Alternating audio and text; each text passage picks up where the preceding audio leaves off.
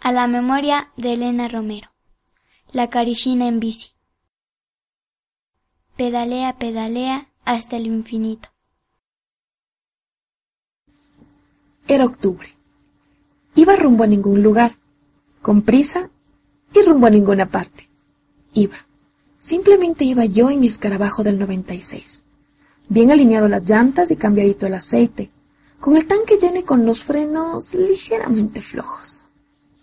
Iba con mi guitarra, mi bicicleta rojinegra, cuatro paradas de ropa por si acaso, dos para el frío y dos para el calor, calzones suficientes para cualquier aventura, todos los cosméticos indispensables y los no tan indispensables también, botellas de agua, la franelita para limpiar el parabrisas, la navaja rosa guerrera colgando del llavero, golosinas, muchas golosinas, y también para no ser soberbia con las recomendaciones de mi madre, una que otra fruta. Hmm, y por supuesto, no podían faltar los ocho gigas de buen rock and roll de carretera. Y cargada en la cajuela, iba con todos mis sueños. Justo cuando no necesitaba de nadie a mi lado, cuando el camino estaba lo más recto, divertido y maravillosamente listo para acelerar al máximo, que en mi escarabajo es 115 kilómetros por hora, Justo en ese momento y a unos 300 metros, maquiavélicamente junto a un chapa acostado, lo vi. Lo vi de pie junto a su bicicleta color hueso y con sus ilusiones en los bolsillos. Estaba ahí, con unas gafas horrendas, una gorra negra muy vieja y una camiseta de Spider-Man manga larga remangada. Estaba estirando el brazo al aire y con su dedo pulgar apuntando al cielo. Era imposible no parar por dos motivos. Uno por el hijo de puta chapa acostado. Y dos por su sonrisa paralizadora. Literalmente, paralizadora. No le pregunté a dónde iba ni cómo se llamaba. Solo vi que tenía una pluma azul tatuada en su brazo derecho. Me cayó bien y no dudé. Me gusta la gente tatuada, le dije. Así que sube tu bici junto a la mía y vamos. Montó su bicicleta en la parte trasera de mi escarabajo abrió la puerta, se sentó y perfectamente calzó a mi lado.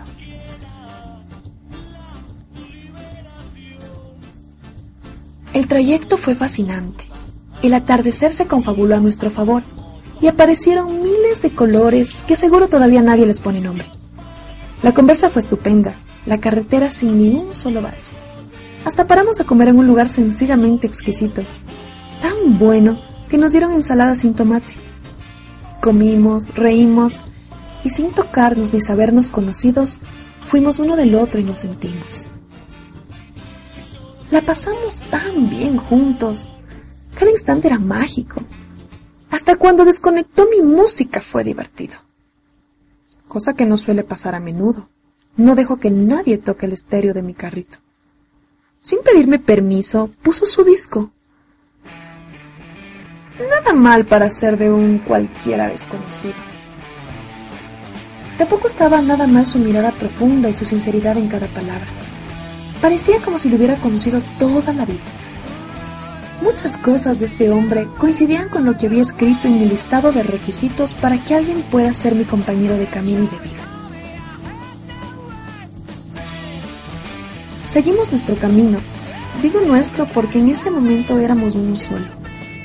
Él, mi carrito, las bicicletas, el equipaje, el rock and roll y yo éramos uno solo. No me había sentido así de libre, completa y en paz. Nunca, nunca antes como en ese momento. Lo curioso de todo es que no le pregunté en ningún momento cuál era su destino, ni él tampoco el mío. No me importó. Solo quería acompañarlo hasta cuando él me necesite. Solo quería darle un aventoncito y ayudarle a llegar a donde sea. Pero a llegar. No me imaginé que ese hombre vagabundo se convertiría en el testigo casual de mi soledad, que me llenaría tanto y sería, aunque por horas, ese compañero perfecto nunca antes encontrado de mis sueños.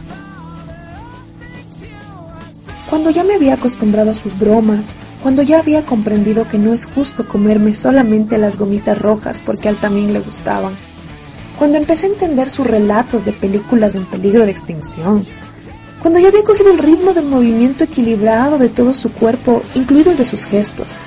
Cuando ya no me moría de las diras, cuando metía su dedo índice en los hoyitos de mis mejillas.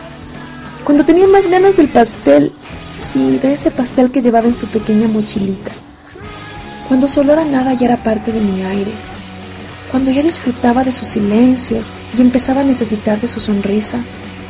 Justo cuando le iba a decir que... Ay, se cruzó una Y que partía en dos del camino. Me miró me besó en la mejilla y me dijo, gracias, aquí me bajo. La vida es así, así de hija de puta.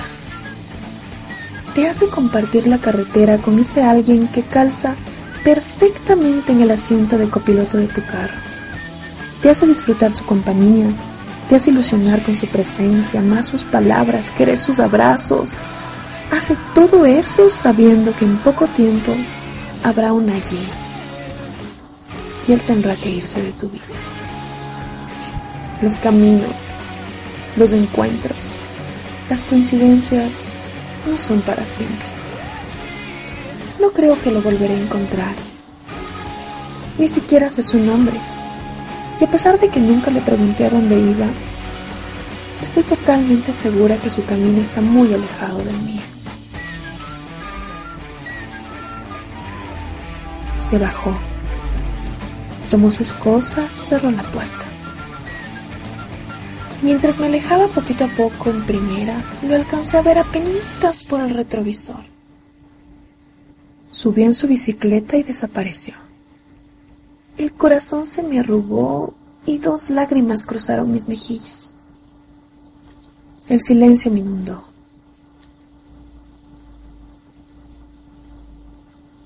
Reaccioné. Era que la música se había acabado. Rápido, puse nuevamente play. Jamás, jamás de los jamases conduzco en silencio, me dije en voz alta. Y al escuchar las primeras notas de la canción,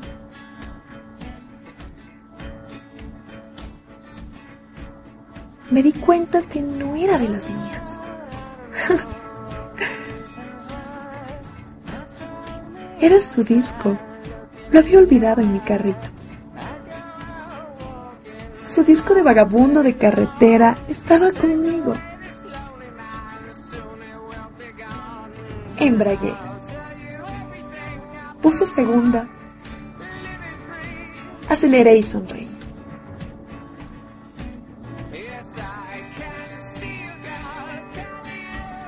Es de Voy rumbo a ningún lugar con prisa y rumbo a ninguna parte. Voy, simplemente voy en mi escarabajo del 96. Bien alineado las llantas y cambiadito el aceite. Con el tanque lleno y con los frenos ligeramente flojos. Voy, voy con todos mis sueños. Y ahora también voy, voy con su canción.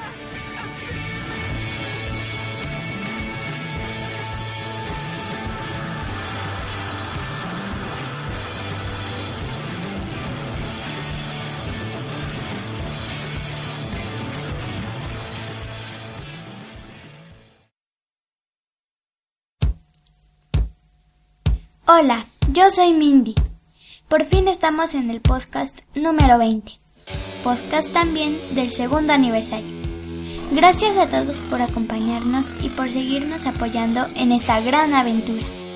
Pónganse cómodos y disfruten lo más que puedan. Pasen, pasen, pasen, todos pasen, pasen, pasen. Vamos, vamos. Ahora sí, comenzamos.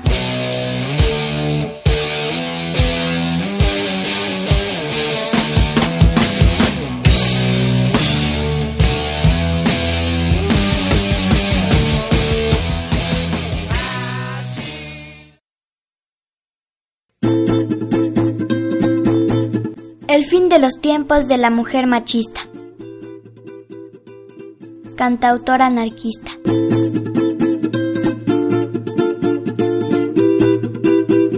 Mujer Mujer fuerte, mujer valiente, mujer que no permite que la violenten, mujer ilusa, mujer sumisa, que confunde amar con recibir una paliza. Vamos a exponer una nueva teoría, vamos a exponer una nueva teoría y abrir las mentes con ideas realistas. Apaga el televisor, destruye tu computador, no estés bajo su control y mira a tu alrededor. Vivimos en un mundo patriarcal con normas que te quieren condenar, con ojos vigilantes juzgarán cualquier idea asocial. Mujer de hoy, mujer moderna, que a veces piensa que sigue en la Edad Media. Ponte más bonita y consigue tu marido. Usa silicona para no ser ignorada. El Botox puede arreglarte la cara, pero no te arregla el cerebro. Y eres obediente como un perro y consigues lo que quieres con el sexo. Tú no eres una vagina, tú no eres una vagina. Eres más fuerte de lo que te imaginas y puedes demostrárselo a cualquier hombre machista, mujer enferma y fetichista que no da más que simple risa, alienada y depresiva. Esta nala, orden del día, criadas por la televisión, guiadas a la perdición. En TV te dice cómo ser bonita antes de hacerte una lobotomía, haciendo de ellas muñecas frías, de tetas grandes y mentes vacías. Porque antes de que sepas sumar, ya lo debes saber chupar. ¿Por qué te dejas subordinar? No debe ser así. ¿Por qué te dejas subordinar? No debe ser así. ¿Por qué te dejas subordinar? No debe ser así. Vida está derrotado y hombres y mujeres debemos cambiarlo, dicen. De crecer y antes de morirte, es indispensable reproducirte. No plagues más este horrible planeta, tu vientre no está en venta. El mundo sobrepoblado te necesita de su lado. Imponer la vida es un pecado, imponer la vida es muy malo. A este planeta destrozado no le caben más humanos. Haz oír tu opinión para que tu vida no se pierda. Mujer, te doy la solución. No traigas más gente a este mundo de mierda. No seas producto importación contra la comercialización del sexo femenino que vemos por televisión. Y hay algunas bailando reggaetón y hay algunas bailando reggaetón. Analiza lo que estás escuchando y acaba lo que te está pisoteando. Muerde la mano que te está callando, corta el pene que te está violando. Que juegue fútbol la que quiera, que orine de pie la que quiera. Con tu cuerpo hacer lo que prefieras, respeto y valóralo. Con tus ideas, maquillaje, operaciones, te quita lo que sobra con liposucciones. Si quieres te ponen lo que falta, seas chica, seas alta, seas gorda, seas flaca. Preocúpate por no ser pisoteada. Todos los días eres degradada, no seas ilusa y despierta. Sentirte fea, deja de sentirte fea. Es la forma como te controla Evel Palmolive y la industria de la moda. Es el fin de los tiempos de la mujer machista. Tatúate esta frase en la mente y grítale a la sociedad sexista. Ni Dios ni amo, ni marido, ni Dios ni amo, ni marido, ni Dios ni amo, ni marido, ni Dios ni amo, ni marido, ni Dios ni amo, ni marido, ni Dios ni amo, ni marido, ni Dios ni amo, ni marido, ni Dios ni amo, ni marido.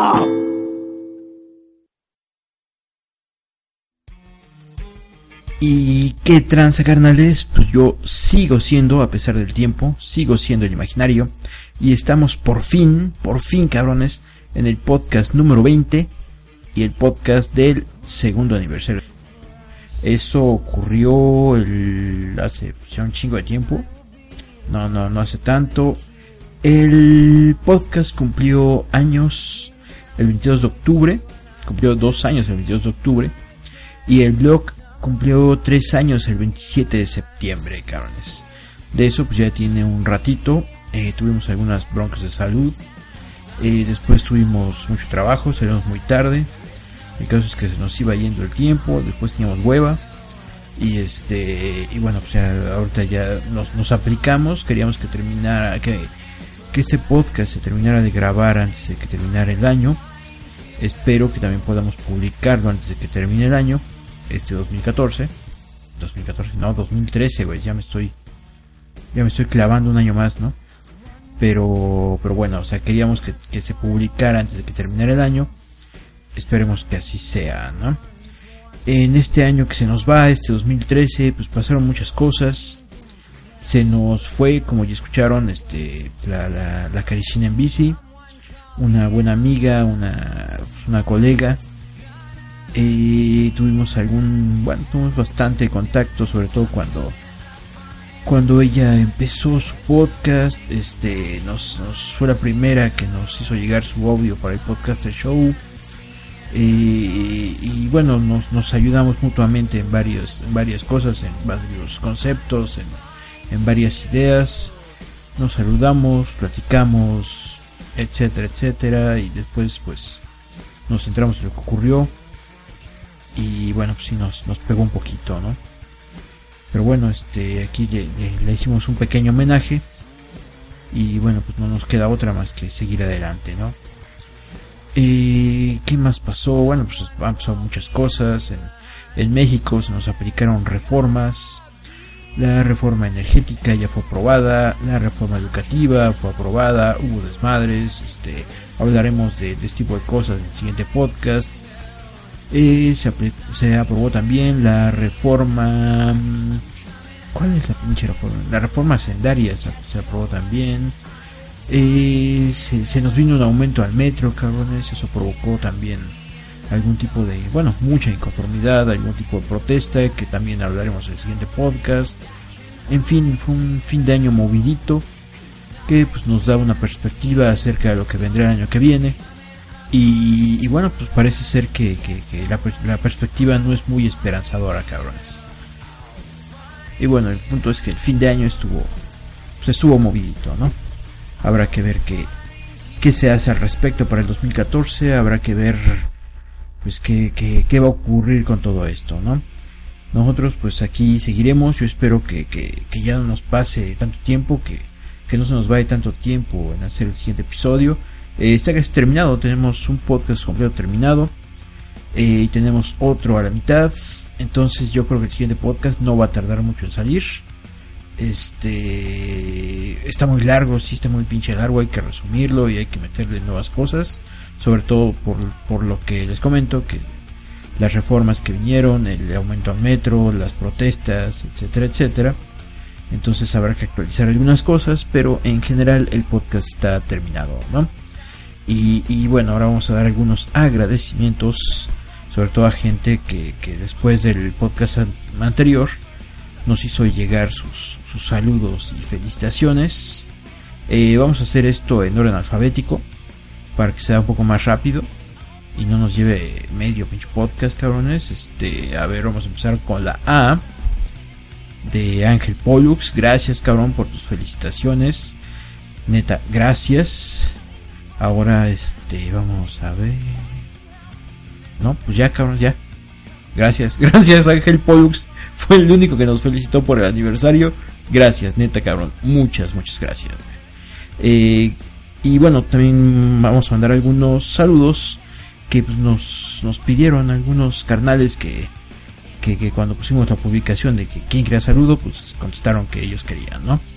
Y bueno, la, Pecosita Blue eh, siempre está presente. Gracias y pues ahí está su saludo.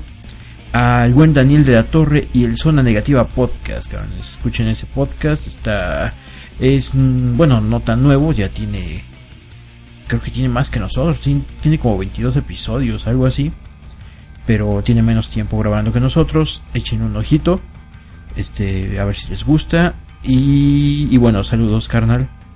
Al pinche niñote que siempre nos promete audio y nunca manda ni madres, cabrones. Saludos, carnal. Al buen Seth Cosnar que nos felicitó por el aniversario. Pero bueno, eso fue hace dos días, así que pues, no vale. Bueno, sí vale, pero no vale como el de Ángel Pollux, que fue inmediatamente después del podcast anterior. Y él, pues no sé si quería saludo, pero pues igual se lo mandamos, ¿no? Por cierto, él acaba de cumplir cuatro años con su espacio. Y pues desde aquí le mandamos una gran, gran felicitación. Felicitaciones, carnal. Y saludos, desde luego, ¿no? A nuestro buen carnal, el Arcángel Clam, que junto con el buen Monkiki nos pidieron que, hiciéramos público su romance, cabrones. No sé por qué nos eligieron como medio para eso. Estoy de verdad este muy honrado de, que así haya sido.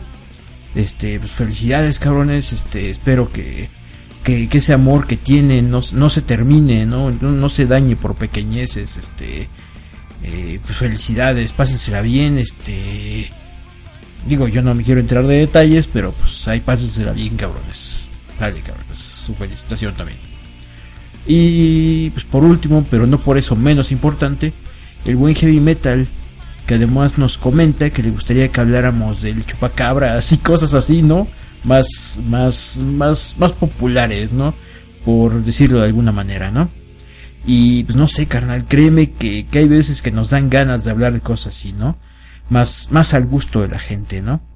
Este podcast lleva ya dos años y 20 episodios y andamos por ahí de entre las 80 y 120 descargas por episodio. Eh, pero bueno, esos son los que nos descargan. Los que realmente nos escuchan, pues han de ser entre 8 y 12 carnales. No más carnales. O sea, eso, según por los comentarios, por lo que nos hacen llegar, etcétera, etcétera, pues han de ser esos 8 o 12 carnales los que realmente nos escuchan, ¿no? Y digo, pues cada quien escucha lo que quiere, ¿no? Pero es un hecho que lo que decimos aquí no es precisamente algo popular, ¿no? Y la neta, pues es que eso hoy nos interesa mucho menos que hace dos años, carnales. Hay quien de pronto dice que un podcast debería ser de determinada manera, o que se debería escuchar no sé cómo, o que los temas deberían de ser no sé qué. Y pues la neta, yo creo que el seguir estereotipando el podcasting desde los mismos podcasts, pues es una soberana mamada, ¿no? Yo digo, ¿no? no siempre estamos de humor para escuchar las mismas cosas. Eh, pues yo, como ustedes saben, sigo siendo un podescucha, ¿no? Y lo que yo al menos busco es la diversidad de ideas, de conceptos y de estilos, ¿no? No mames, si yo quisiera que todos escuchara igual, pues mejor prendo la radio o me pongo a ver televisión, ¿no? La belleza del podcasting es, es esa, ¿no? Que para empezar cualquier persona puede hacerlo y la neta si lo hace bien o mal, pues tendrá que ver más bien con, con la visión del espectador. Hay a quien un podcast le parece una pinche basura y el mismo podcast a otra persona le puede parecer una obra de arte, ¿no? Y, y ¿cuál es el pinche pedo, no? Hay público para todos, cabrones. El podcast es lo que su creador quiere que sea, no más. Lo malo y el gran pedo es que, pues sí, la gente regularmente busca cosas más superficiales, ¿no? más vacías, más para divertirse. Y eso, la neta, pues a mí me tiene sin cuidado, cabrones. Aquí pues, seguiremos la misma línea que nos trazamos desde un inicio. Aunque, pues, ¿por qué no, cabrones? El tema de las leyendas urbanas, pues es muy parecido a de las teorías de conspiración. Y nosotros muchas veces andamos rayando esos límites, ¿no? Así es que, pues, chance algún día, pues, hacemos uno de leyendas urbanas, ¿no? no más, para variarle un poquito, ¿no? O y no, desde luego, próximamente pues tampoco, o sea, así cerca, cerca, pues no, no creo, ¿no? Algún día lo haremos, ¿no? Y bueno, pues ya para comenzar a decir lo que realmente queremos decirles, pues vamos a ir con una rolita, ¿no? Y pues Simon Kiki tiene razón, esto no es estación de radio, pero pues es la primera vez que nos piden una canción. Además estamos de aniversario, tardío, pero aniversario, ¿no? Así es que vamos a darte gusto. Además, pues cómo no complacer al a uno de los miembros de la pareja del año, ¿no? Sale carnal, pues ahí te va. Órale.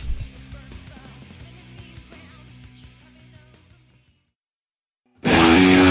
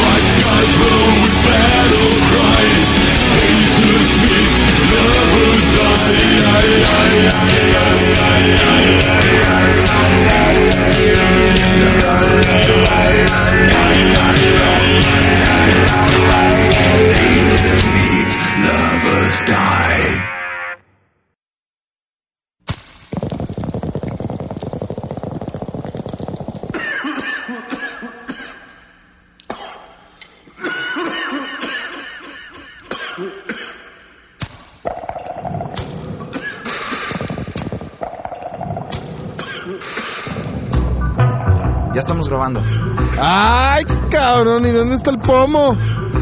¿Cuál pomo, mi Paco? Pues el pomo que me prometiste. ¿No me dijiste No. que me viniera a tomar un pomo? No, no, no. Te dije que vinieras a grabar un promo, no un pomo. ¡Ay, cabrón! Yo ya me había emocionado, si nomás por eso vine. Paréntesis Podcast. Inspiración pura. Escúchanos en paréntesispodcast.com.mx O encuéntranos en,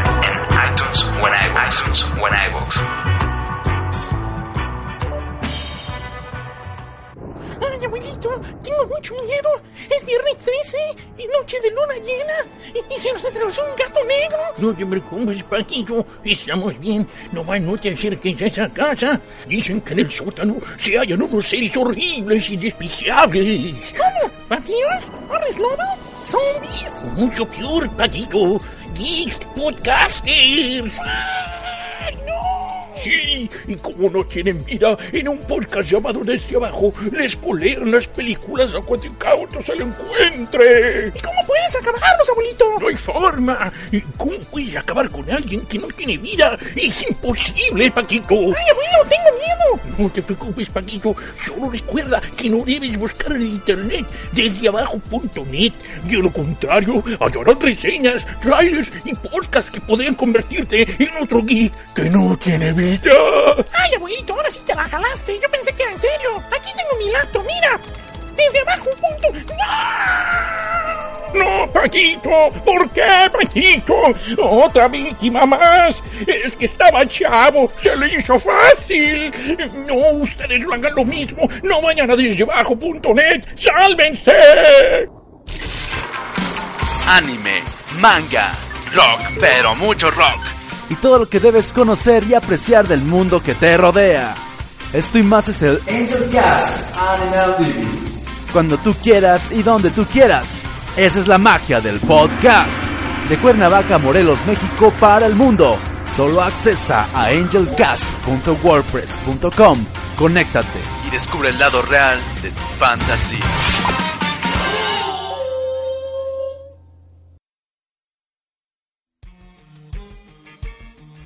Y bueno, no, algo que algo que ya hemos dicho muchas veces es que este no es un espacio que pretende cambiar al mundo, ¿no? Eso hay que dejarlo pues, claro o bueno, aclararlo cada vez que sea necesario.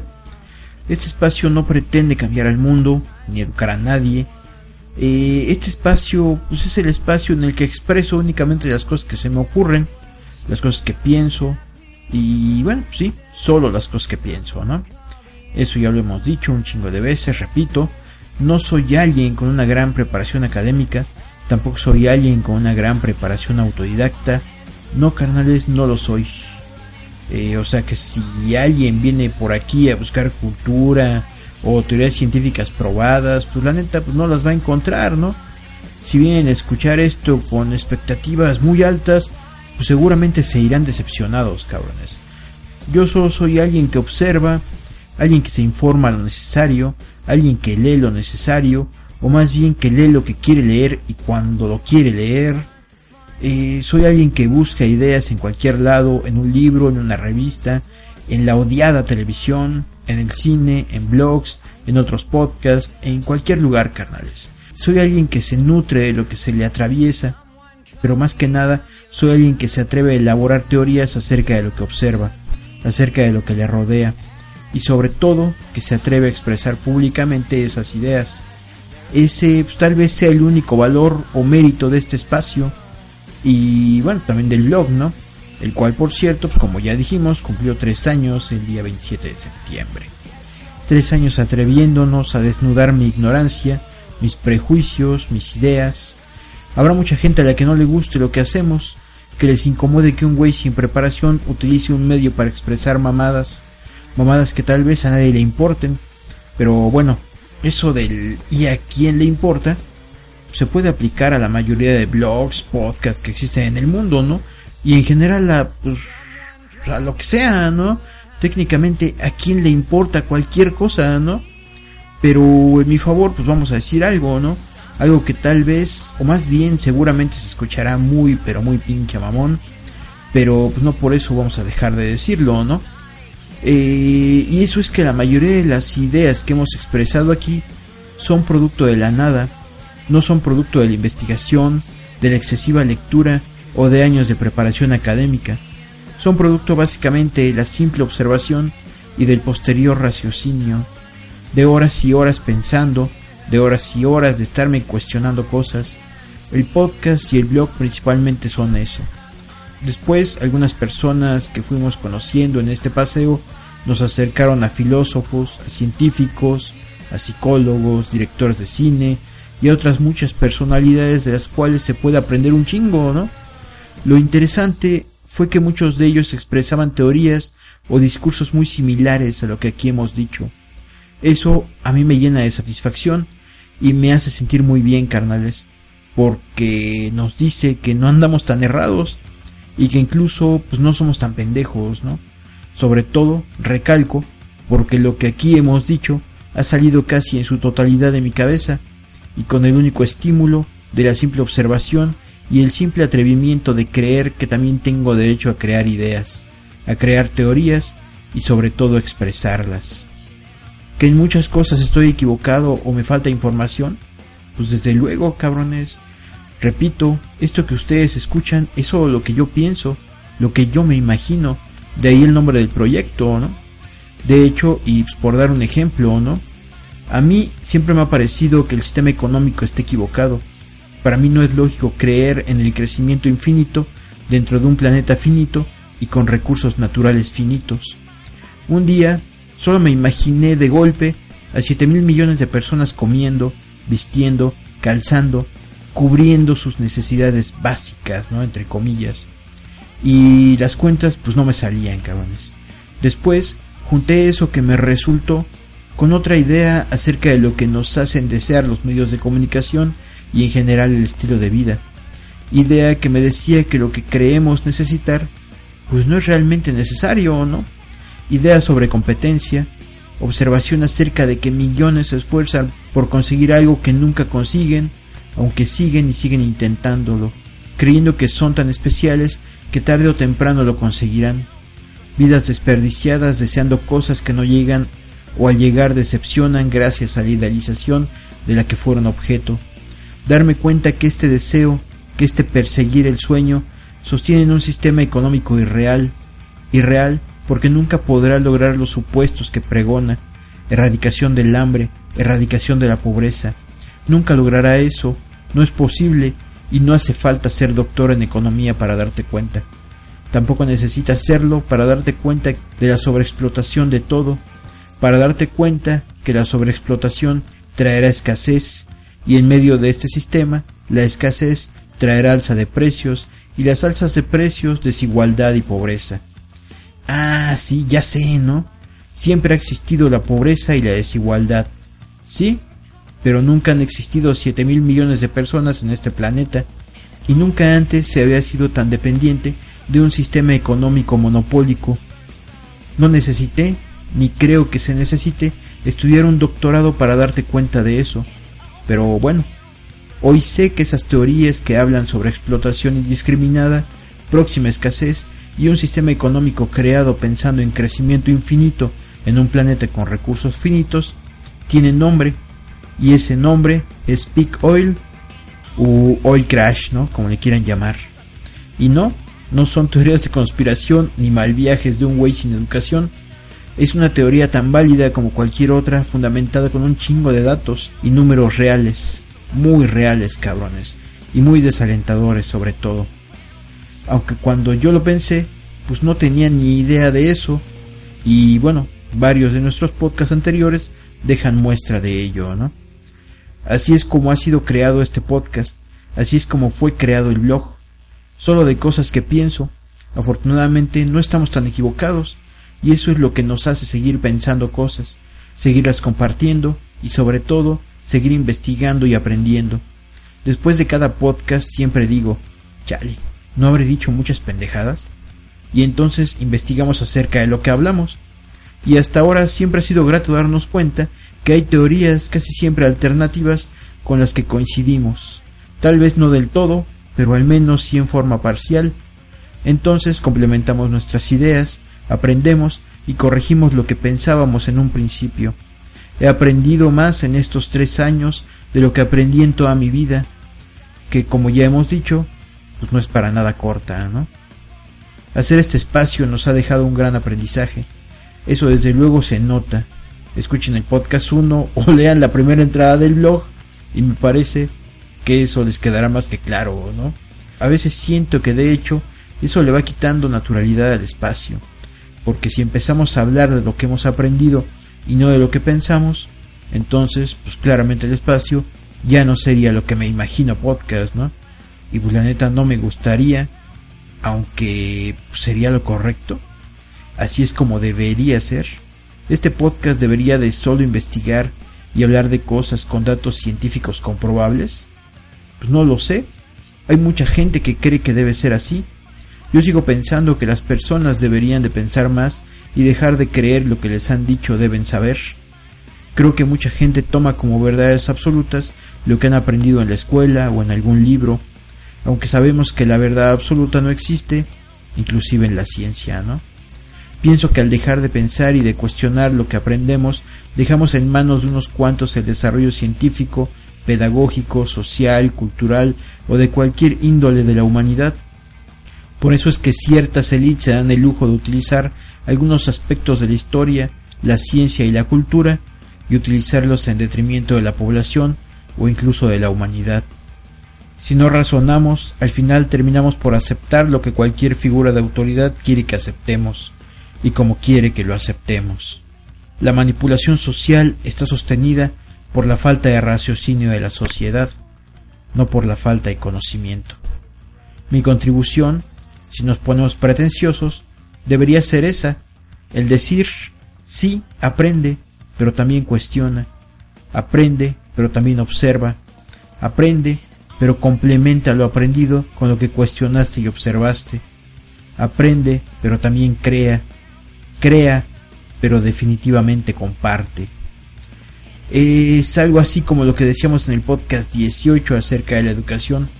En ese podcast cuestionamos el hecho de que mucha gente, millones de personas supuestamente con un nivel educativo alto, no se dan cuenta que el consumo desmedido de todo creará escasez y desigualdad, que ese consumo desmedido por parte de algunos cuantos mantiene la pobreza a millones. Es solo cuestión de equilibrio, no se pueden dar comodidades de clase media a 7 mil millones de personas el costo sería sumamente alto. Según yo, si tu elevado nivel de cultura y educación no te da para ver algo tan básico, a mí me parece que lo de elevado pues es bastante cuestionable, ¿no? Si tu elevado nivel académico no te da para darte cuenta que el fin de la educación no es tener, me parece que lo de elevado es también muy cuestionable, ¿no? Me parece que la gente no está pensando, no está cuestionando, me parece que la gente está creyendo en todo lo que le dicen tal cual y se lo dicen, y me parece que de seguir así, cualquier cambio en beneficio de todos no será posible. De hecho, dudo que el beneficio colectivo sea un deseo común de la sociedad. Realmente lo dudo, carnales. Aquí por lo pronto, y esperamos a largo plazo, seguiremos haciendo lo que hemos estado haciendo. Seguiremos pensando, seguiremos cuestionando, seguiremos aprendiendo, seguiremos descubriendo, seguiremos atreviéndonos, seguiremos imaginándonos, aunque todo eso no nos haga populares ni admirados, porque ¿y quién dijo que hacemos esto para ser populares, cabrones?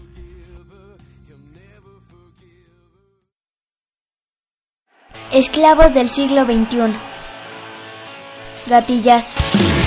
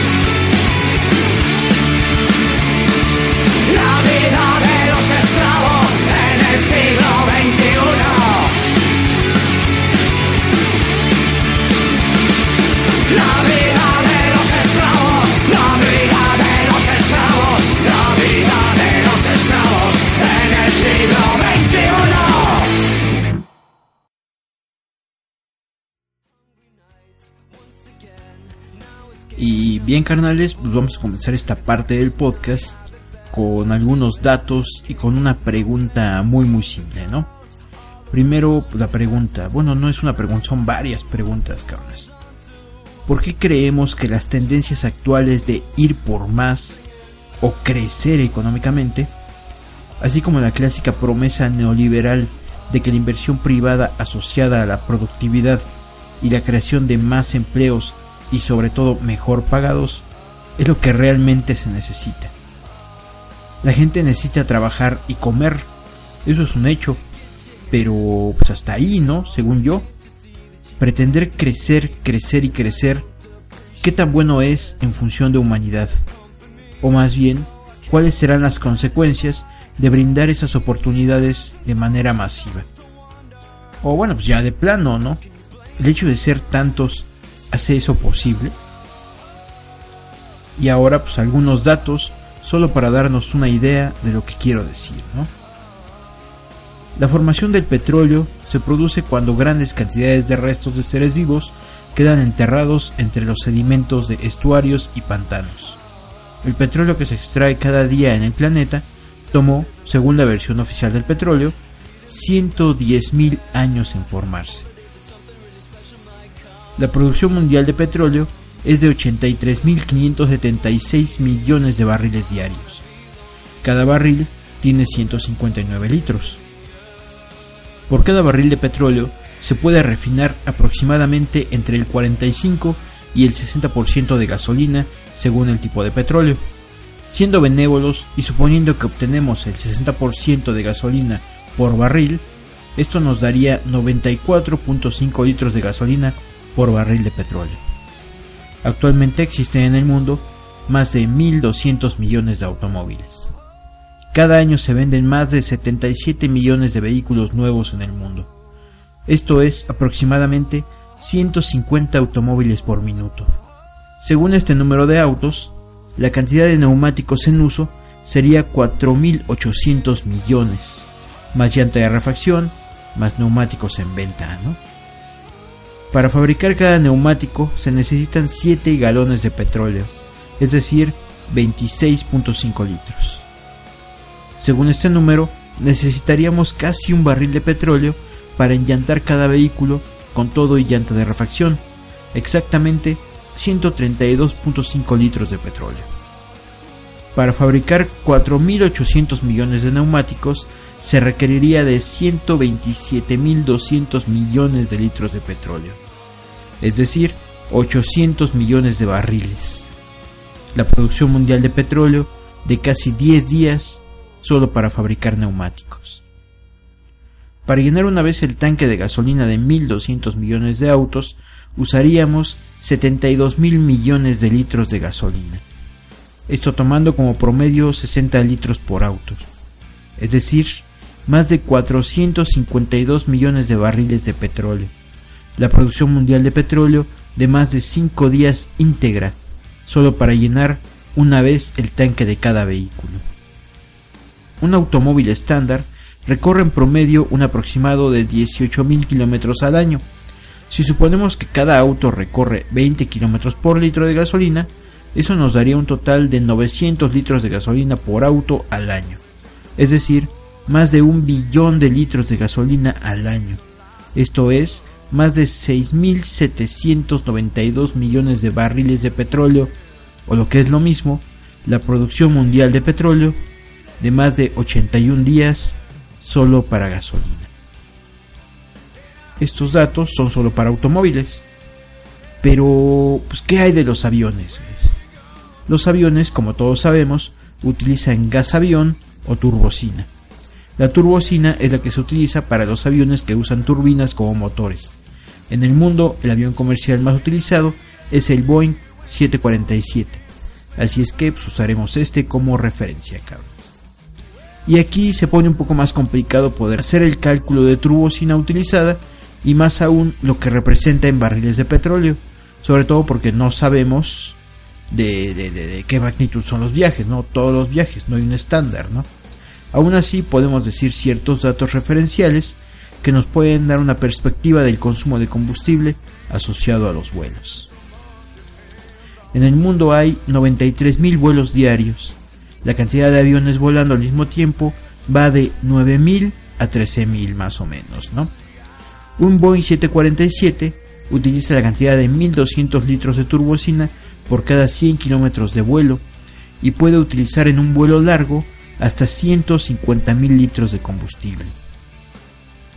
Por cada barril de petróleo se puede refinar entre el 18 y el 32% de turbocina por barril de crudo. Igual que con la gasolina, pues vamos a ponernos benévolos y a suponer que obtenemos el 32% de turbocina por cada barril de petróleo. Es decir, por cada 159 litros de petróleo, obtenemos solo 51 litros de turbocina. Esto nos dice que en un vuelo largo, de esos de 150 mil litros, un avión utilizará la turbocina producto de nada más 2.941 barriles, cabrones. Barriles de petróleo, desde luego, Los aviones también utilizan llantas y estas son más grandes que las de los autos, además de utilizar al menos 8 llantas en su tren de aterrizaje. 8 llantas por 13.000 aviones volando al mismo tiempo, estaríamos hablando de 104.000 llantas. Supongamos que cada llanta se construye con 10 galones de petróleo. Eso nos daría 1.040.000 galones de petróleo, es decir, 3.941.600 litros de petróleo, o sea, 24.789 barriles de petróleo solo para llantas de avión.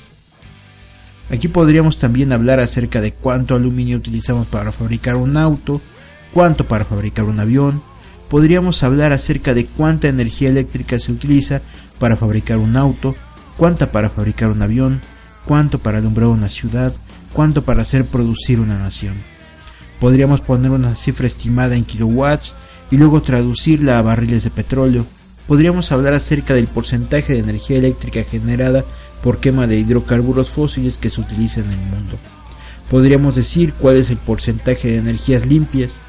Y bueno, pues como dato rápido, podemos decir que actualmente aproximadamente un 80% de la energía consumida es producto de quema de hidrocarburos.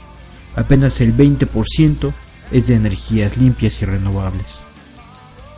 Podríamos poner y poner y poner datos, cabrones. Pero ¿y eso qué sentido tendría? En teoría tendría mucho sentido, aunque la práctica pues, nos dice que no es así.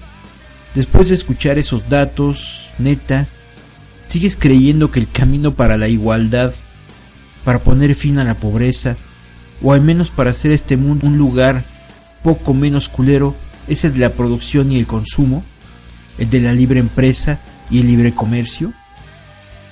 Aunque estos datos existen, la gente como que no los pela, cabrones. La gente, a final de cuentas, escucha o cree lo que quiere escuchar y creer.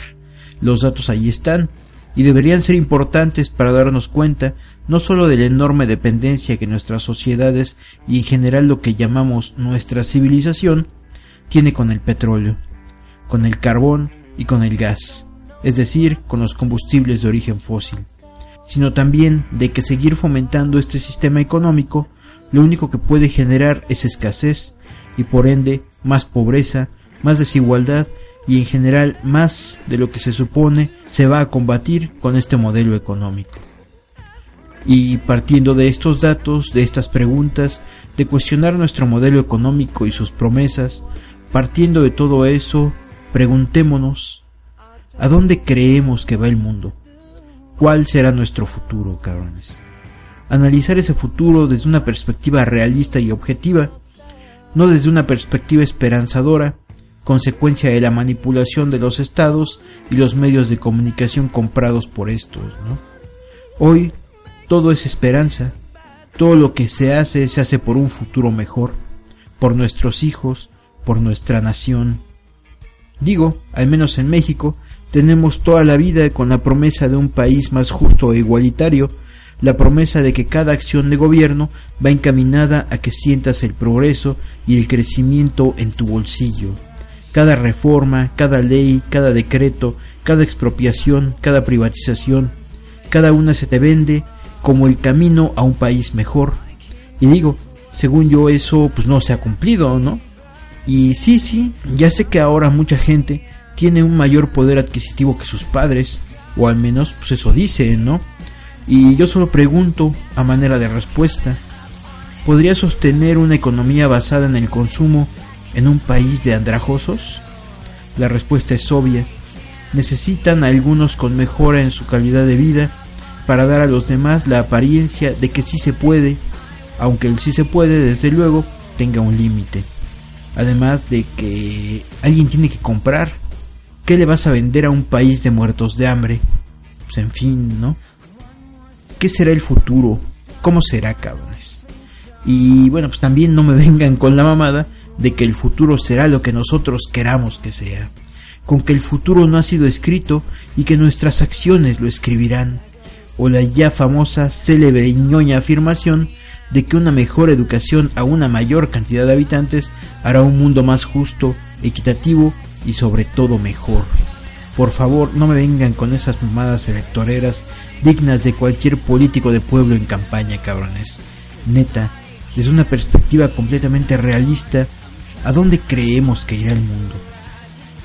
Por alguna extraña circunstancia, a lo que yo no le encuentro fundamento alguno, la mayoría de las personas creen que el futuro será mejor. Mejor tecnológicamente hablando, mejor culturalmente hablando, mejor socialmente hablando, mejor en toda la extensión de la palabra. Aunque habría que analizar si lo que hasta hoy conocemos es necesariamente mejor con respecto al pasado, ¿no? Pero bueno, dicha creencia en un mundo mejor tiene algún sustento de cualquier tipo? Olvidándonos de los datos que dijimos hace unos minutos, ¿lo que ves hoy en el mundo te parece la antesala de un futuro mejor?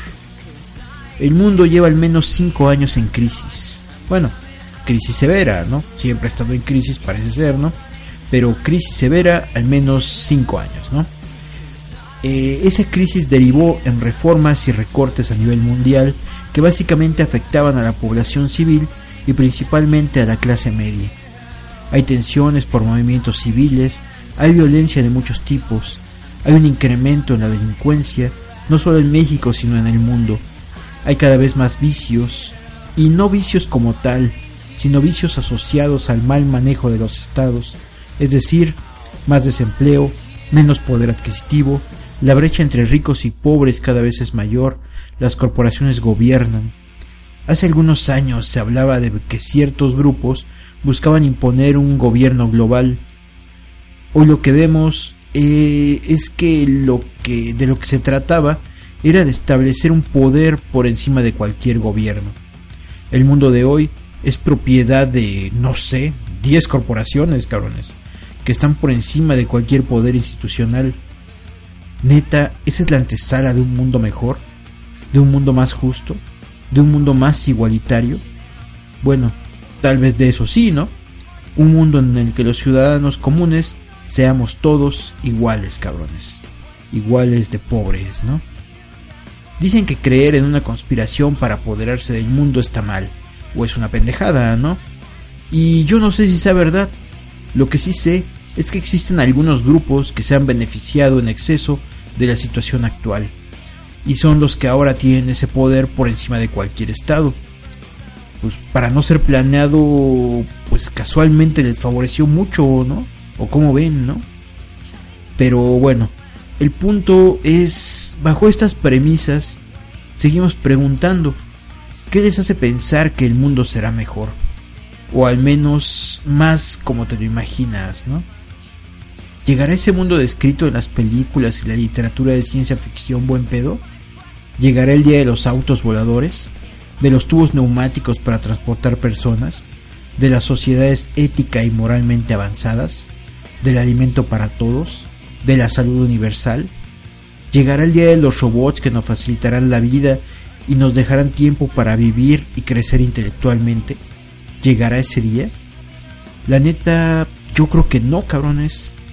Pero si tú contestaste que sí, ahora contéstate a ti mismo. ¿Cómo se supone que vamos a lograrlo? ¿Por qué crees que será así? De todo lo que hoy ves en periódicos y noticieros, ¿qué es lo que te hace pensar eso? ¿O lo piensas solo porque es lo que te han dicho debes pensar? ¿Porque es lo que te han vendido debes pensar? Yo, carnales, repito, no creo que lleguemos a ver eso. No creo que haya tiempo ni recursos.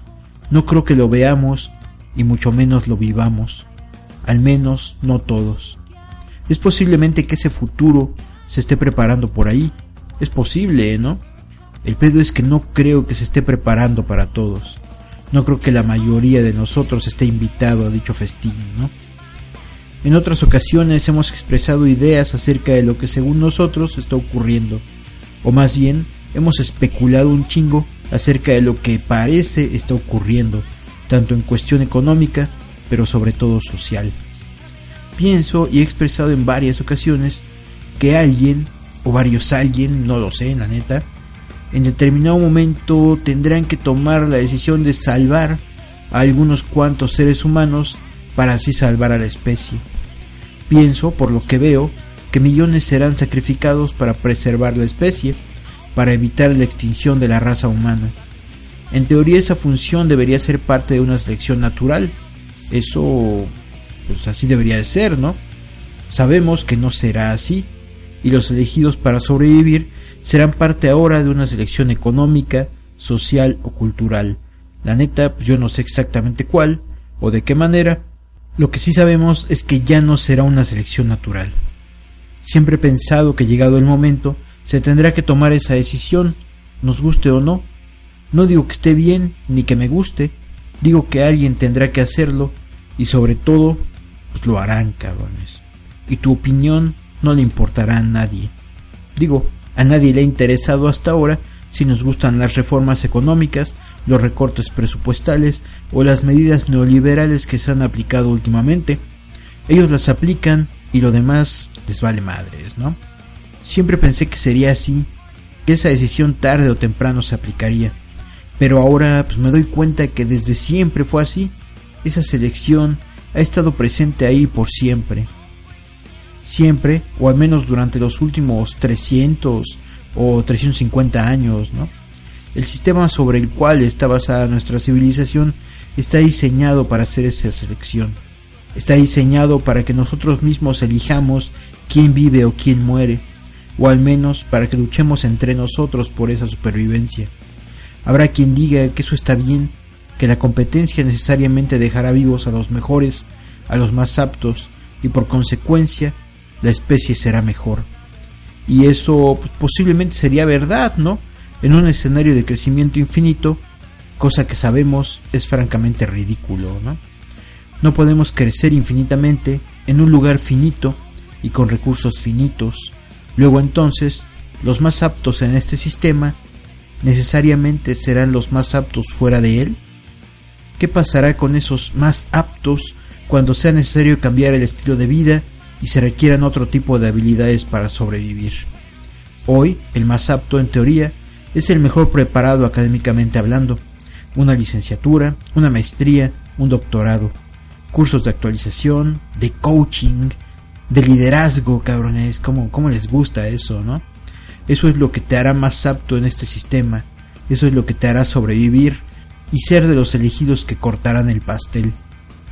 Pero en un escenario sin recursos, ¿pasará lo mismo? ¿Tu suerte será la misma? ¿De qué te servirá un título universitario o un doctorado en un mundo sin recursos, sin energía, sin tecnología, es decir, sin todo lo que tenemos hoy. En este escenario, el más apto para sobrevivir será el doctor en letras hispánicas o el agricultor que no sabe leer y escribir. El albañil, el carpintero, la costurera. ¿Quién creen que sea el más útil en un mundo así? ¿Y que ese escenario distópico es completamente irreal? ¿Que el mundo no es así? ¿Y no vale la pena hacer algo distinto sin tener la certeza de, que las cosas van a ir hacia allá? Chale, cabrones. ¿Ya ven cómo no hacen caso de los datos? ¿Ya ven cómo hacen caso omiso de los datos, cabrones? ¿Neta escucharon lo que dijimos en un inicio? En datos como esos nos basamos para afirmar que el futuro no será mejor, no de seguir haciendo lo mismo, de no tomar un camino diferente, el escenario distópico y real se vuelve muy, pero muy probable. Obvio, nadie te lo va a decir.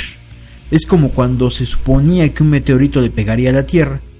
Si hubiera sido cierto, te lo hubieran dicho con anticipación. ¿Para qué? ¿Para convertir a la sociedad en un caos? Por eso no te lo van a decir, para que sigas haciendo lo, lo que se requiere por el tiempo que se requiera. De no cambiar el sistema económico y el estilo de vida, el futuro definitivamente no será mejor, no para todos, no para la inmensa mayoría, tal vez no para nadie que conozcas y que quieras. De entre siete mil millones y contando, ¿qué te hace pensar que tú sí serás elegido para ser salvado? ¿Qué es lo que te hace candidato para eso? Por ahí de agosto estábamos escribiendo un cuento que en teoría íbamos a publicar en el tercer aniversario del blog, cosa que, pues, como pudieron ver, ya no ocurrió, ¿no? le comenté a un buen compa de que de qué iba el cuento, ¿no? De qué se trataba. Y me hizo notar que lo que estaba escribiendo pues se parecía mucho a Elysium. Eh, aclaro cabrones, yo ni había visto la película, porque eso fue antes de que se estrenara en México, ni había visto ningún tráiler, ni, ni, ni había buscado información, ni nada parecido, ¿no?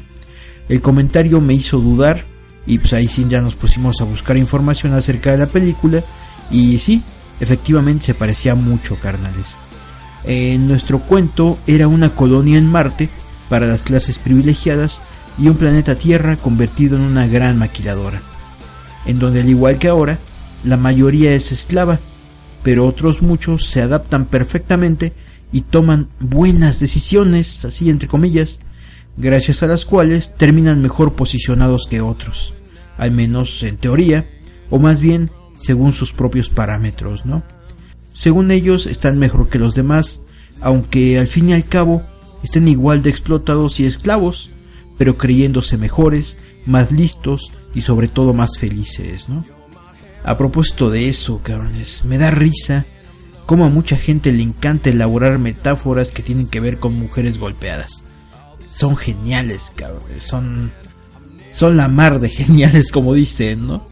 El otro día leí una de esas genialidades, de esas geniales metáforas, que decía que los mexicanos éramos como mujeres golpeadas a las que había llegado el PRI golpeador y culero a prometernos cosas bellas y nosotros pendejamente le habíamos vuelto a creer. ¡Wow! Genial, carnales. Cuánta inteligencia en una sola metáfora. Para mí, esa es una mamada demasiado superficial, cabrones. Así es que nos dimos a la tarea de elaborar nuestra propia metáfora, ¿no? ¿Quién, quién quiere escucharla? A ver, ¿quién dijo no? La que me vale madres porque igual ya la grabé, ¿no? A ver, este, carnales, ¿qué le dirían a una mujer a la cual el marido le da sus chingadazos porque no cocina como a él le gusta? O porque no plancha las camisas como él quiere, o porque no limpia la casa como su mamá, o por cualquier mamada que se les ocurra, ¿no? ¿Qué le aconsejarías a esta persona? ¿A poco le dirías, no, pues pregúntale cómo le gusta la comida? Ve con su mamá si es necesario para que te enseñe cómo hacerla, como él le gusta. Ay, amiga, pregúntale cómo le gusta que le planches y apunta cada detallito para que no se encabrone. Haz todo lo que él quiera sin reclamar y así ya verás cómo ya no te va a pegar. Chale, ¿neta le recomendarían algo así? Según yo, no lo harían. Le recomendarías dejarlo, denunciarlo, alejarse de él, hacer como que nunca lo conoció. Eso sería lo que le recomendarías. Y si por necedad o amor malentendido una mujer terminara siendo así de sumisa para evitar los golpes, lo menos que le dirías, lo menos menos que le dirías es pendeja, cabrones. De ahí para arriba, cualquier insulto sería bien ganado por ella. Pues por pendeja, ¿o no? ¿No así dicen? Pero así como esa mujer golpeada no cuestiona si los golpes están bien o están mal y mejor se adapta al marido para que no le pegue, pues no mamen, nosotros también nos adaptamos y no cuestionamos si el sistema está bien o está mal, tomamos mejores decisiones, así entre comillas, para que el sistema no se encabrone con nosotros y nos ponga una madriza por hacer algo que a él no le gusta que hagamos. Nos preparamos mejor y buscamos hacer las cosas como al sistema le gusta que las hagamos, para así evitar su furia y cualquier consecuencia negativa de nuestra mala actitud hacia él. Nos convertimos en esa mujer sumisa que hace las cosas como debe hacerlas para evitar los madrazos.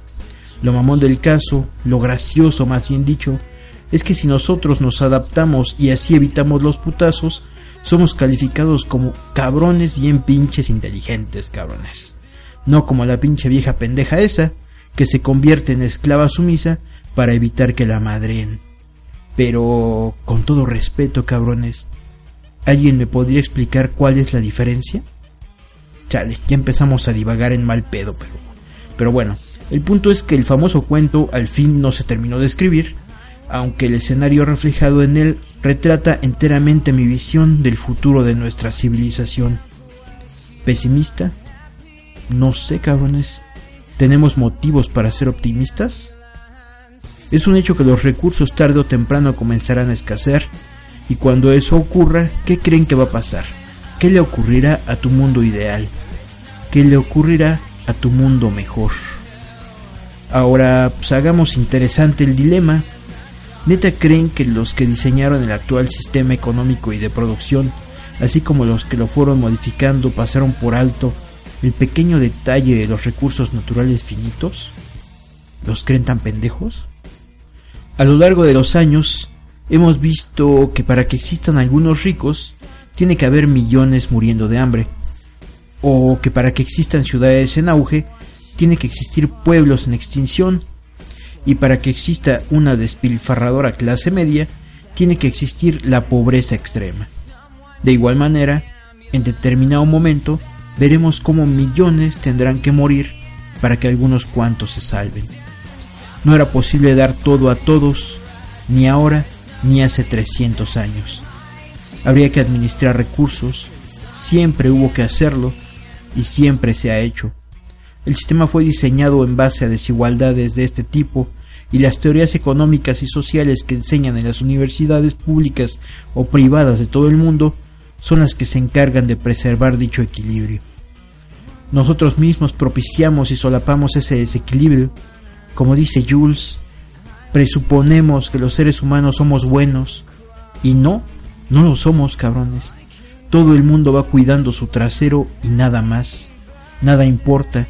Si yo estoy bien y obtengo lo que quiero, el mundo estará bien. Aunque evidentemente nunca nada estará bien, cabrones. ¿Qué mundo creen que se puede construir con este sistema basado en desigualdad?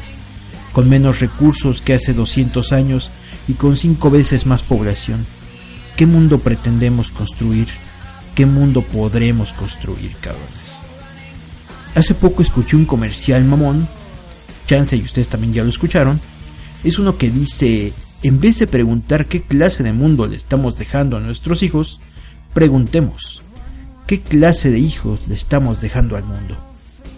Primero, otra vez culpando al individuo, o más bien responsabilizando a las personas de toda la mierda que parece ser ya venía incluida en el empaque con el que nos vendieron este pinche sistema. Y segundo, ese mundo que construiremos con este sistema basado en desigualdad, con recursos limitados y habitantes de sobra, ¿qué tipo de personas necesitará?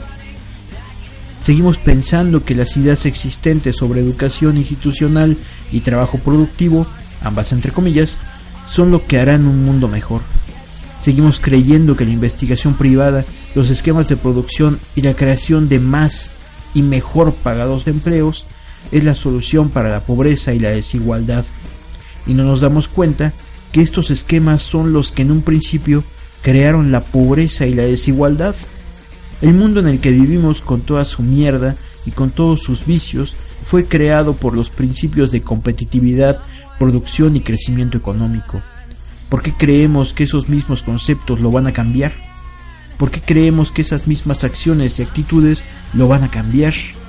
Durante siglos hemos hecho lo mismo. Hemos estudiado, hemos trabajado, nos hemos apegado a la institucionalidad, hemos evolucionado según las pautas y el ritmo establecido. ¿Y qué ha ocurrido? ¿Hemos obtenido los resultados que nos prometieron íbamos a obtener? ¿Y si hicimos lo que nos dijeron, qué fue lo que ocurrió? ¿Fallamos nosotros? ¿Falló el sistema? ¿O nada falló? Y esto es exactamente lo que tenía que ocurrir. Ocurrió lo que se esperaba, lo que había sido planeado, y el resultado es exactamente el programado para beneficiar a los que tenían que ser beneficiados. La ciencia y la tecnología impulsadas por este mecanismo están a punto para salvar a la raza humana, a los que puedan pagar su salvación y pues algunos cuantos que pudieran resultar necesarios, ¿no? Sin este sistema económico y sin este estilo de vida, esos avances no hubieran sido posibles, así que parece ser que todo salió como se necesitaba, como estaba planeado. Hoy es una mayor preparación académica, una cultura individual más amplia, ser mejor es según el estándar actual, ser graduado de una universidad, ser muy culto e informado, y sobre todo tener beneficios económicos de acuerdo a esa preparación. Si no, pues ¿para qué estudié, no? Si no, ¿para qué me chingué tanto? Mientras yo me chingaba tanto en la escuela, la señora de la limpieza veía telenovelas y tenía hijos. Así es que yo, necesariamente, obligadamente, debo de ganar más, mucho más. Chale, pinche visión corta y absurda acerca de los porqués estudiar, ¿no? Pero... esos son los aceptados, son los deseables, ¿no? Pero, ¿y ese tipo de personas servirán de algo en un futuro de decrecimiento económico? ¿En un mundo con recursos naturales y energéticos muy limitados o de plano nulos? ¿Qué tan funcional será un exitoso y prejuicioso abogado en un estado de emergencia energético o alimentario? En un mundo en el que posiblemente tengas que salir a buscar o cultivar tu propio alimento. ¿Qué tan útil puede resultar un licenciado en ciencias de la comunicación o un publicista? Y ya sé que en estos momentos algunos de ustedes están pensando, chale, este güey ya se puso apocalíptico. Y pues no sé, carnales, por eso pregunté hacia dónde creen que va el mundo.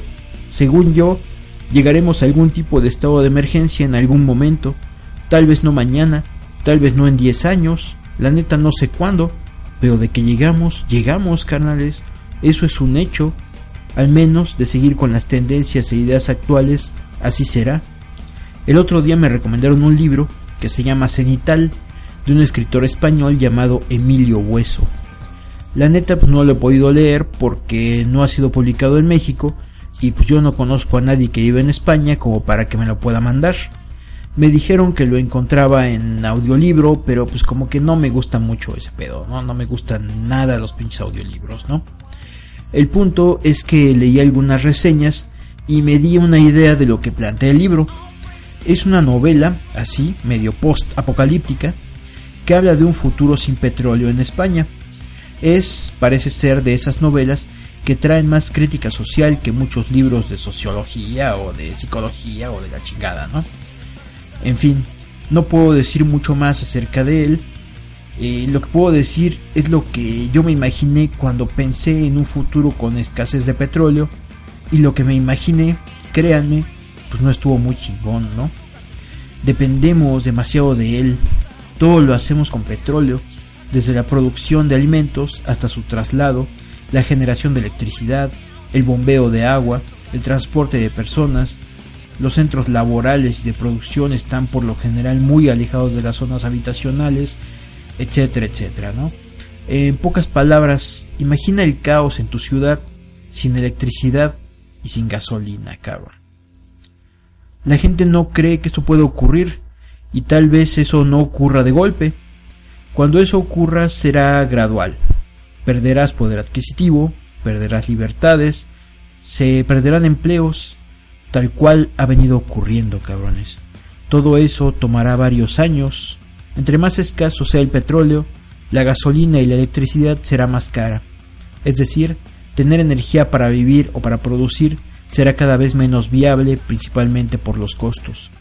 Y las energías limpias, repetimos, están bien para energizar tu hogar, pero no para producir los satisfactores a los que esta civilización está acostumbrada, ni siquiera para producir solo los que requiere para sobrevivir.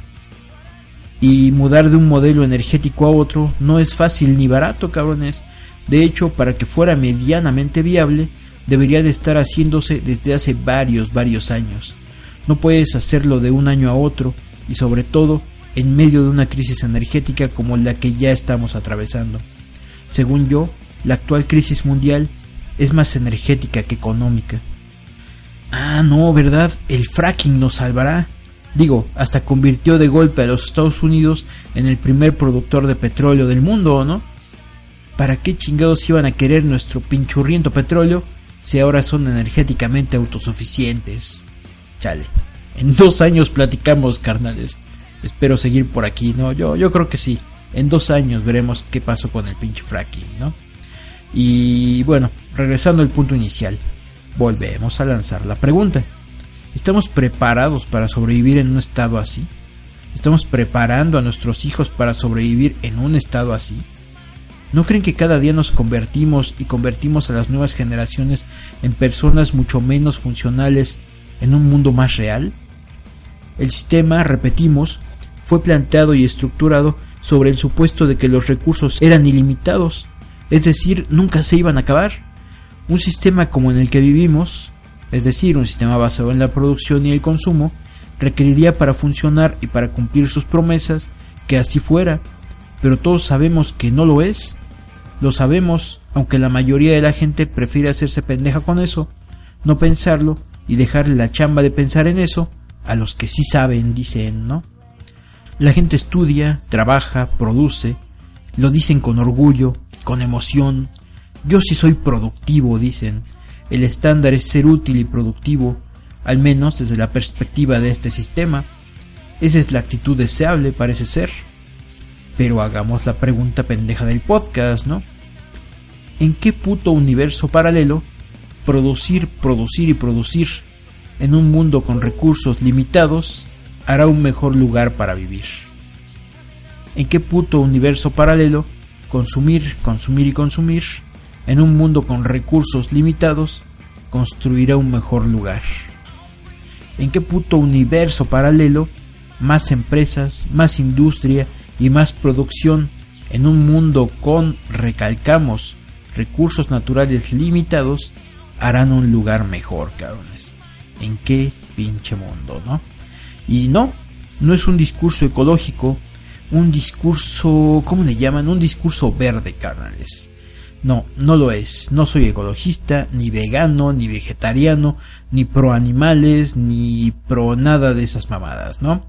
Solo creo que definitivamente nuestro futuro como especie está estrechamente ligado al mundo en el que vivimos, y me parece que no hay que ser un genio para darte cuenta de ello. Para darte cuenta de eso, solo hay que tener un poco de sentido común, ¿no? Si hay algo que definitivamente me caga, es cuando vienen con sus discursitos mamones sacados de los fabulosos libros de Ayn Rand, defendiendo el capitalismo y en general al objetivismo, ¿no? Alguna vez vi un video de esa señora en donde la cuestionaban acerca de la ecología. Ella argumentaba que los ecologistas ponían a los animales o a las plantas por encima del mismo hombre. Del hombre, así diciéndolo con orgullo, ¿no? enalteciendo los supuestos logros de la especie, enalteciendo el dominio de la raza humana en el planeta, presuponiendo que lo que hemos logrado es lo más chingón del universo, ¿no? Presuponiendo que somos lo mejor que le pudo haber ocurrido al planeta, creyendo que somos la hostia, aunque la neta es que ni siquiera sabemos qué somos, ni en qué lugar del universo estamos, es más, no sabemos inclusive qué chingados es el universo, ¿no? Pero bueno, en fin. Según ella, la ecología sería como un ancla que no permitiría el desarrollo de la especie. A mí solo me gustaría saber qué le diría ella al joven y exitoso empresario que invirtió una fortuna en una fábrica que ayudaría al crecimiento de la especie y ahora no puede producir porque la electricidad es carísima o inexistente debido al alto costo de los escasos hidrocarburos. ¿Qué le diría, cabrones? ¿Cómo puedes enaltecer el capitalismo o el liberalismo económico cuando es un hecho que en determinado momento la sobreproducción te va a meter en problemas? ¿Qué le va a decir a ese joven empresario? Perdón, según ella, joven y heroico empresario que hace tanto por la humanidad y al que deberíamos agradecerle por todo lo que hace por nosotros. ¿Qué le va a decir cuando no haya posibilidad de crecimiento? Ni siquiera de decrecimiento programado ¿Qué le va a decir, cabrones? ¿Seguirá sosteniendo que el capitalismo es lo mejor que nos pudo ocurrir? ¿Seguirá sosteniendo que el libre mercado era la salvación del mundo? ¿Viva el capitalismo? ¿Viva la sociedad de consumo y el libre mercado? ¿Neta? El videojuego Bioshock está basado en su libro La rebelión del Atlas. La neta, pues yo no he leído el libro, pero sé que es una oda al capitalismo y a la cúpula empresarial. El juego es algo así como y qué pasó después, ¿no? Y la neta, le creo más al juego que al libro. Todos vemos cómo Rapture se materializa poco a poco frente a nuestros ojos, ¿no? A mí me parece claro que una sociedad de consumo en un planeta finito es un error. Y para esto demos un ejemplo medio pendejo, ¿no? ¿Cómo le llamarías a un cabrón que despilfarra toda su quincena en uno o dos días comprando pues, lo que tú quieras, ¿no? Podrían ser libros o alcohol. La neta da lo mismo, ¿no? El punto es que cobra y dos días después ya no tiene ni un pinche centavo. ¿Cómo le llamarías a este amiguito? A mí se me ocurre que le llamarían, no sé, tal vez inconsciente, pero no sé por qué, pero se me hace que más bien le llamarían pendejo. Digo, es la palabra preferida de un chingo, ¿no? Pero ¿por qué una civilización que se ha dedicado a explotar los recursos naturales del lugar en donde vive sin pensar en el futuro, en lugar de ser pendejeada, es vanagloriada? No sé por qué chingados a pesar de ver el lugar en donde estamos, le damos tanto mérito a nuestra ciencia, a nuestra tecnología y en general a lo que erróneamente llamamos civilización. ¿Por qué esta civilización no se merece el apelativo de pendeja? ¿Por qué? Y no me vengan con el pedo de las energías renovables y mamadas por el estilo.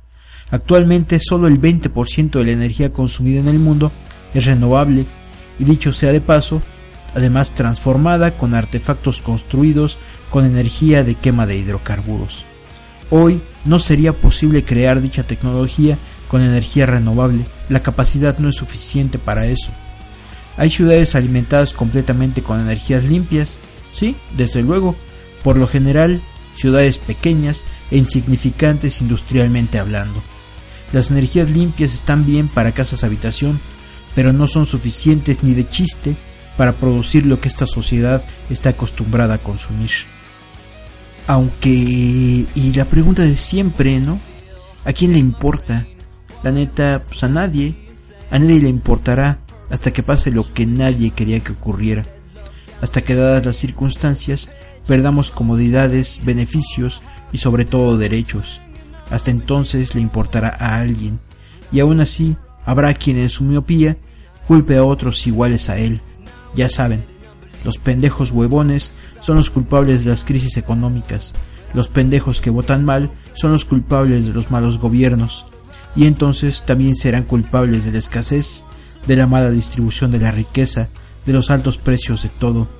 Nunca se darán cuenta de que el problema es el estilo de vida, el sistema económico y sobre todo la estructura social, la cual debe de ser de esta manera para junto con el estilo de vida estimular el sistema económico. Bajo otros parámetros sociales, este sistema no funcionaría. ¿Qué pasará? O más bien, ¿qué creo yo que pasará? Pasará que millones estarán en la pobreza, la clase media será mermada y reducida al mínimo. Es posible que solo existan los pobres y los ricos, no más. Hoy las reformas económicas puestas en marcha en todo el mundo evidentemente buscan eso. Para mí es claro, la reducción en el tamaño de la clase media mundial entre más pobres, menos consumidores, entre menos consumidores, más ahorro de energía y recursos naturales. ¿Y a quién le importa? No eres tú, no eres tú hasta que seas tú. Elysium a la vuelta de la esquina. Entre más pobreza exista, más gente lo pensará antes de tener hijos. De esta manera, la reducción de la población será posible. Así y con otros medios que se dice se utilizan para reducir la fertilidad de hombres y mujeres. Se dice que dichos métodos existen.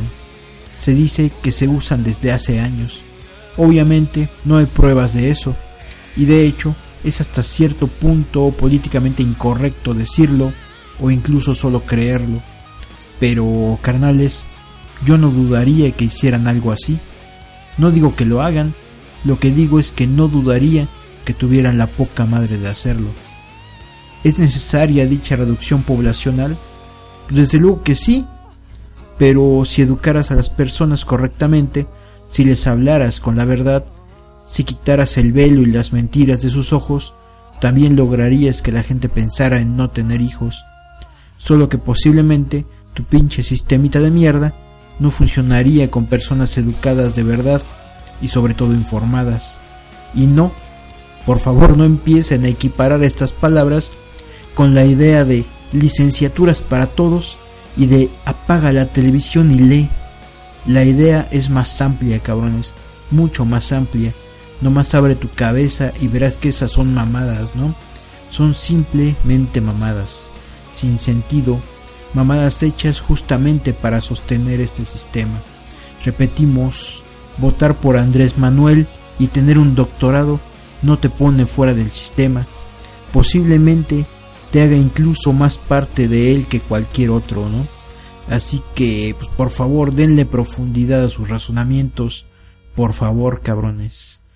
La gente hace lo que la tendencia le dice y creen que hacen lo correcto. Habría que ver lo correcto para qué o para quién. No se razonan las tendencias, se cree que son evolución social. Según yo, alguien pone la tendencia para algo. Ejemplo, hace poco, chale, no es cierto, hace un chingo, ¿no? Porque hace un chingo que ni publicábamos, cabrones. Bueno, digamos, hace algunos podcasts, ¿no? Dijimos que me daban risa los pro homosexuales, los pro aborto, los antimatrimonio y los solitarios empedernidos y autosuficientes. Y hubo quien se ofendió. Carnales, neta no se dan cuenta. Ahí está la tendencia, ¿no?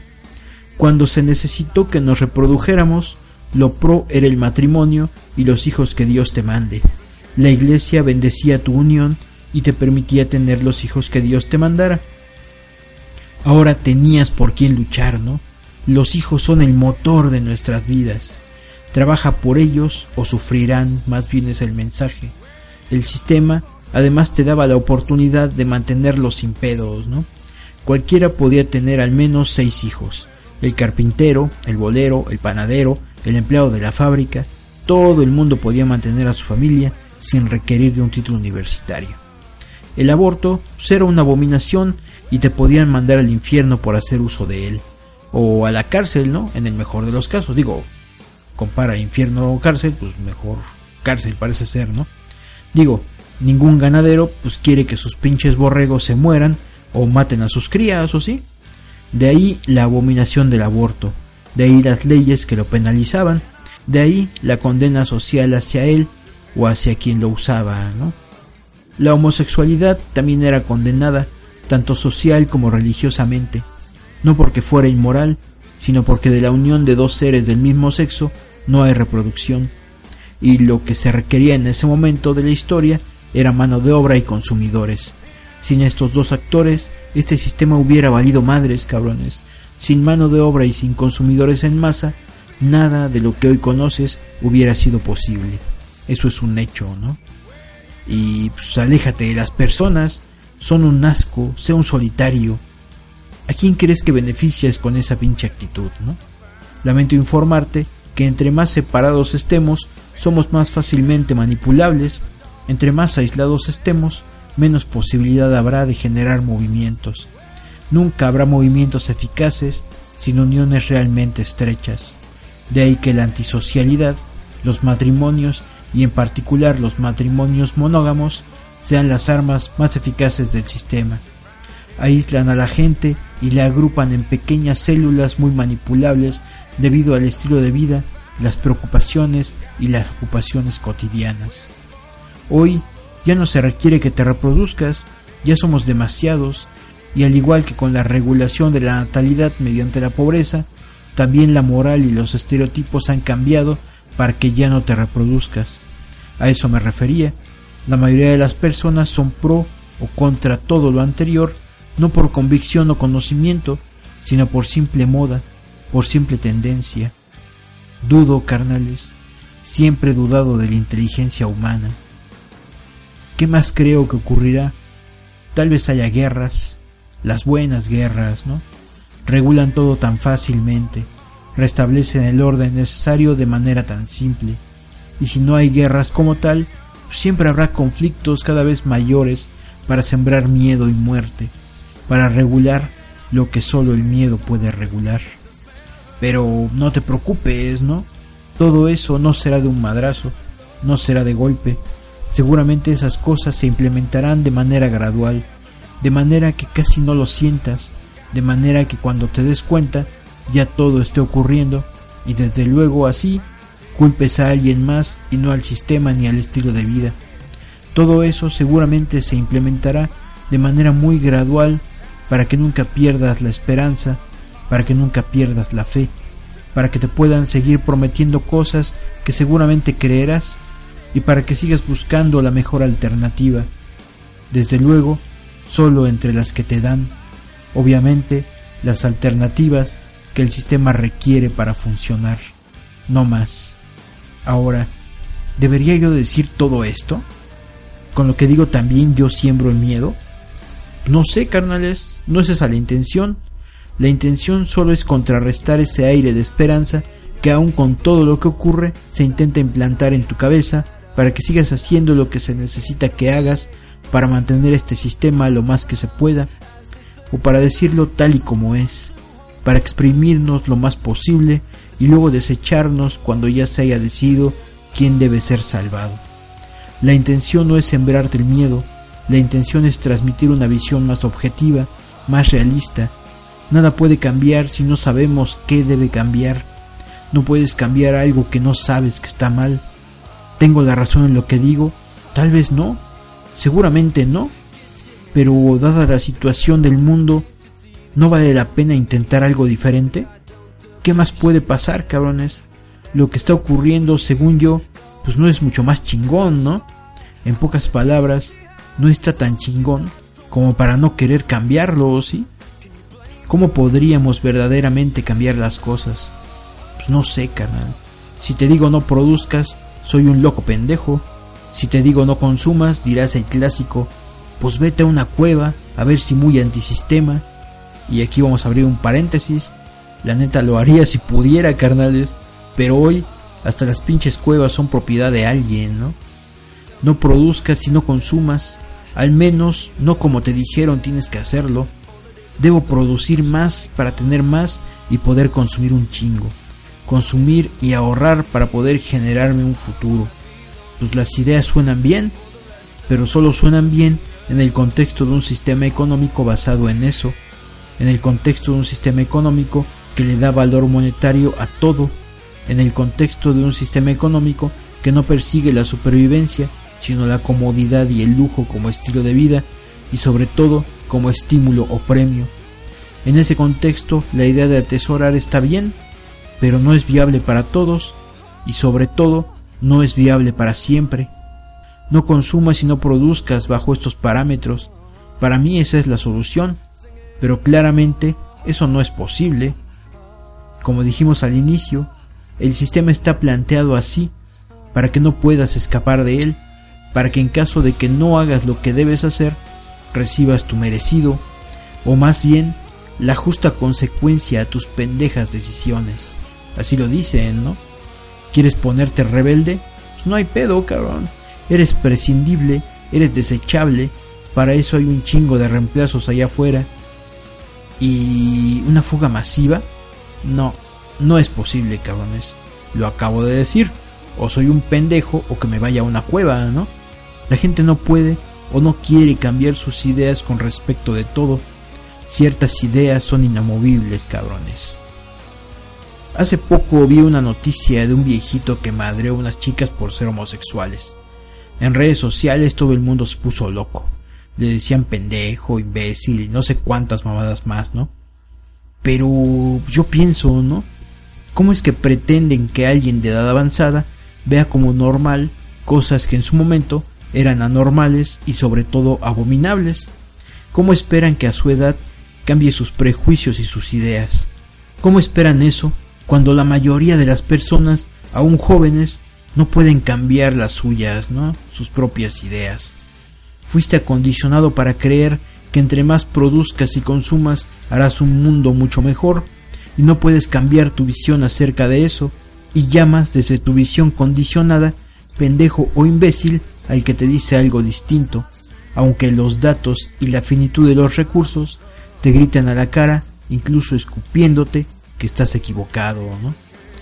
Las cosas no cambiarán, o al menos no para bien, porque nadie está dispuesto a cambiar su estilo de vida y solo lo harán cuando ya no sea opcional porque nadie está dispuesto a cuestionar lo que le han dicho, aunque lo que le hayan dicho es lo mismo que le dijeron a alguien hace 200 o 250 años y en un contexto completamente diferente.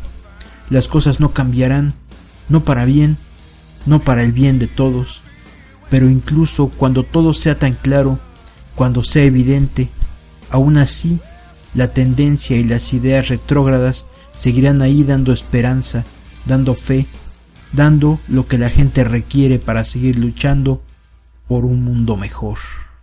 Cut my life into pieces. This is my last resort.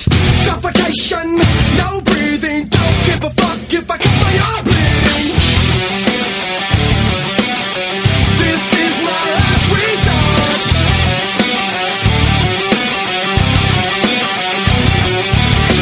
Cut my life into pieces. I reach my last resort. Suffocation, no breathing. Don't give a fuck if I cut my arm bleeding. Do you even care if I die bleeding? Would it be wrong? Would it be right?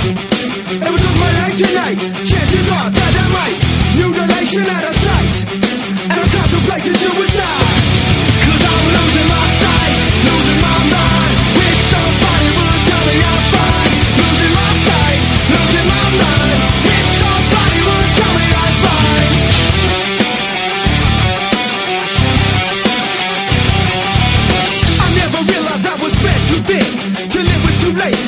Empty within. Hungry, feeding on chaos, and living in sin. Terror spiral, where do I begin? It all started when I lost my mother. No love for myself, and no love for another. Searching to find a love upon a higher level. Finding nothing but questions and devils. Cause I'm losing my sight, losing my mind. Wish somebody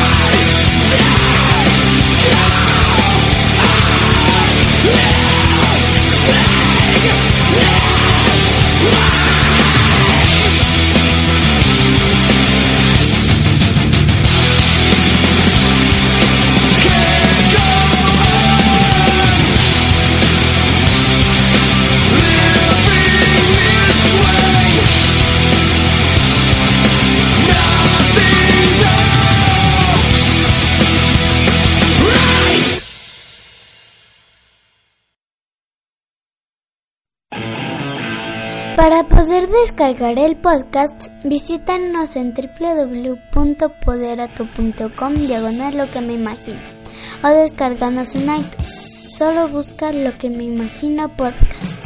Para hacernos llegar tus saludos y comentarios, nos pueden encontrar en Facebook como Imaginario Sánchez. En Twitter, búsquenos como arroba lo que me imagino. En el blog www.loquemeimagino.blogspot.com y por correo electrónico en la dirección lo que me imagino arroba hotmail.com. Los estaremos esperando.